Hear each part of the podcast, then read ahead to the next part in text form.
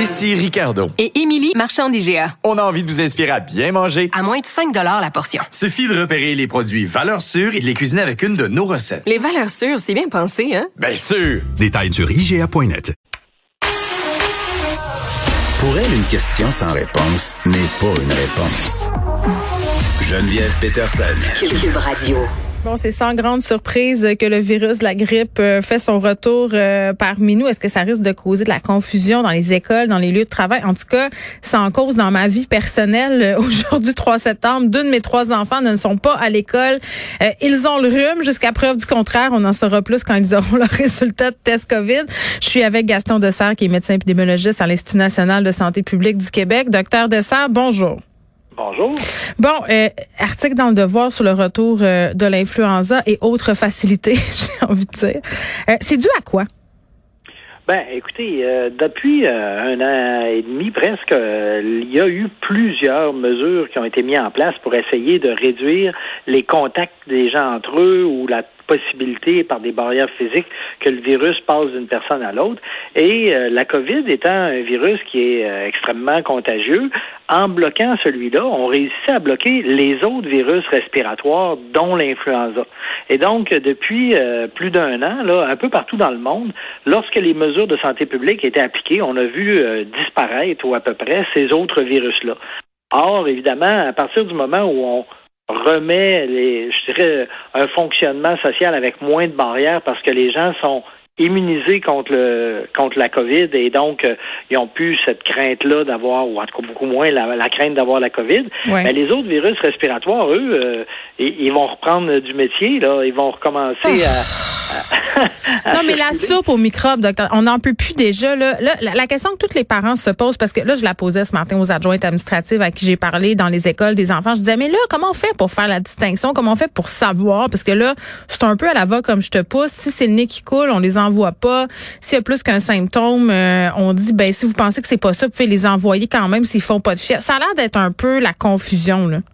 Ben, euh, vous avez raison. Le, même, le meilleur médecin du monde, euh, quand il voit un patient qui présente des symptômes respiratoires, va être vraiment mal pris pour pouvoir dire ça, c'est l'influenza, ça, c'est le, virus respiratoire syncytial, c'est l'adénovirus, c'est mhm. la COVID. Ben, évidemment, avec la COVID, il y a certains, euh, il y a certains symptômes qui sont très particuliers. oui, mais la fièvre, mettons, tout le monde dit ah, mais s'il fait pas de ben, fièvre, c'est pas la COVID. Ça, c'est-tu vrai? Ben, ben non, euh, effectivement. Avec euh, bon, il y a des gens qui vont faire la COVID euh, avec de la fièvre, c'est la majorité. Il y en a qui vont faire la COVID sans la fièvre, ce qui est une beaucoup plus petite proportion des gens. C'est le problème, c'est que presque tous les virus respiratoires ont des signes et symptômes qui se ressemblent terriblement, qui mm. fait que c'est par des tests de laboratoire qu'on est capable de savoir exactement de quel microbe on parle. Oui, ben c'est ça. Puis moi, j'aimerais ça être capable de savoir si on peut faire la distinction justement. Vous là, vous me parliez perte de goût, perte d'odorat, ça c'est le, le signe le plus manifeste. Mais je veux dire, ce matin, à moyen de passer un test rapide, j'aurais pas pu faire la distinction. Là, c'est ça que vous me dites. Ben oui, puis euh, même si euh, moi ou un pédiatre avait vu vos enfants, pas plus. Euh, c'est ça. En les regardant, on pourrait dire, ben non, c'est un virus respiratoire, mais lequel? Est-ce que ça peut être... C'est sûr, quelqu'un, un enfant qui a juste le nez qui coule, la mm. probabilité que ce soit la COVID n'est pas très élevée, là. Mm. Mais euh, il y en a qui ont euh, ça comme manifestation, mais c'est pas la c'est pas la manifestation principale, là.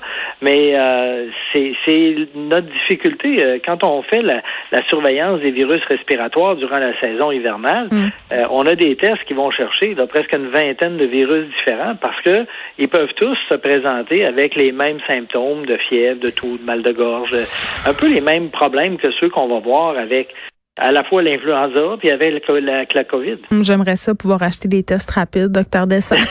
J'aimerais ça. Euh, c'est vrai. Je pense que c'est, c'est euh, en fait le, retour de ces virus-là va compliquer la vie parce que euh, ils sont généralement assez abondants. non seulement ils sont abondants, mais ils sont hum souvent, euh, je dirais, un peu plus concentré chez les jeunes. Ben oui, ça va être Euh, un bel hiver. Ça va être un bel hiver qu'on va passer. Un autre, j'ai envie de dire.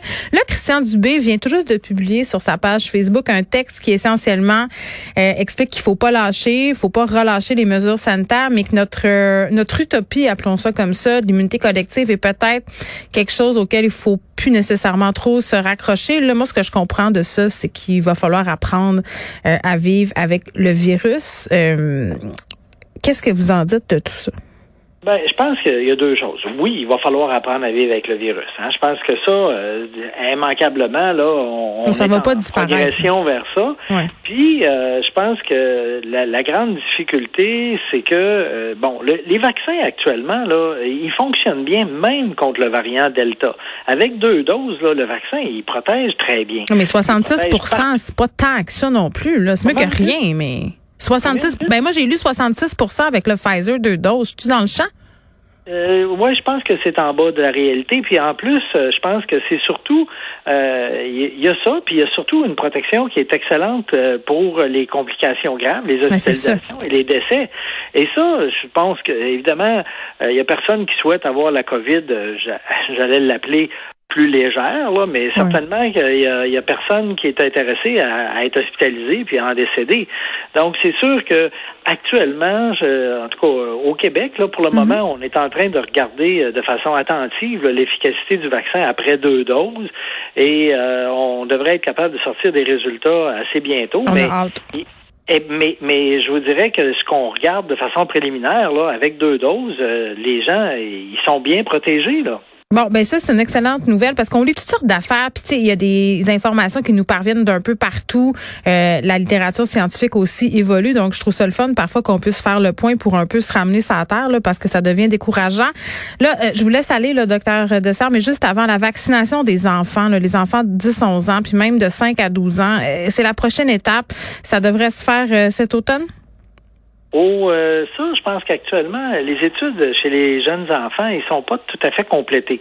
Et euh, avant que le, le vaccin soit homologué ou en fait qu'il soit permis là, de l'utiliser chez les enfants, il faut que ces études-là soient terminées. Mais en Et, Ontario, euh, il ils vaccinent les enfants d'11 ans. Ceux qui sont nés en Ouais, ben là, 2009, vous savez- les vaccinent. C'est sûr que 11 ans, là, tu sais, par exemple, on dit quelqu'un qui va avoir qui va avoir 12 ans cette année, là, Ben, il y a c'est ça. 11 ans euh, au 2 septembre, euh, bon, est-ce qu'il pourrait avoir son vaccin? Je pense que là, euh, il- c'est pas vraiment plus problématique à, à 12 ans moins. euh, Ben moins c'est ça, go, mois, 12 ans. faisons-le. Tous les enfants qui sont nés en 2009, go, go, vaccin. Mais en tout cas, la, la question euh, qui se pose, c'est beaucoup plus est-ce qu'on va être capable de vacciner les enfants de toutes euh, les, les écoles élémentaires? Alors ça, euh, pour ça, il faut qu'on ait les études qui nous montrent non seulement que le vaccin fonctionne bien en termes de protection, mais surtout qu'on est sûr que le vaccin est est sécuritaire. Parce que chez, chez les, chez les plus jeunes, les complications sont beaucoup plus rares. Puis on voudrait pas que le vaccin, lui, cause des complications Oui. qui seraient sévères, même si elles sont rares. C'est- Alors, ça. tu sais, ça, c'est ça le bout là, qu'il faut qu'il soit bien attaché avant qu'on puisse procéder. C'est toujours dans cet esprit que les bénéfices euh, dépassent les risques.